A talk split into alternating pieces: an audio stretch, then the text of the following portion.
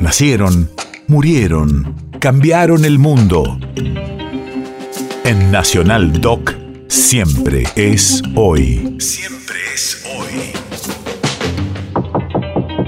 23 de enero 1962. Hace 60 años, en el incipiente festival de folclore que se realiza en la ciudad de Cosquín, es programado para cantar un desconocido cantor jujeño, Jorge Cafrune.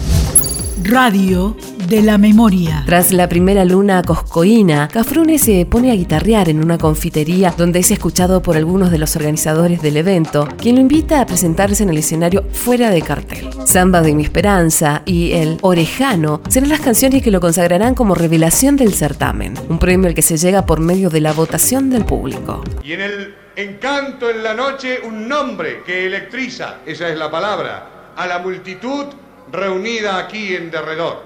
Decimos simplemente Jorge Cafrune.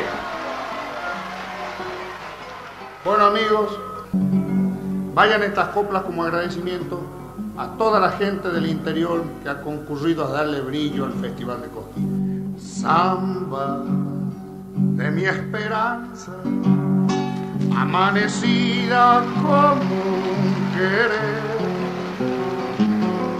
sueño, sueño del alma, que a veces muere sin florecer. Sueño,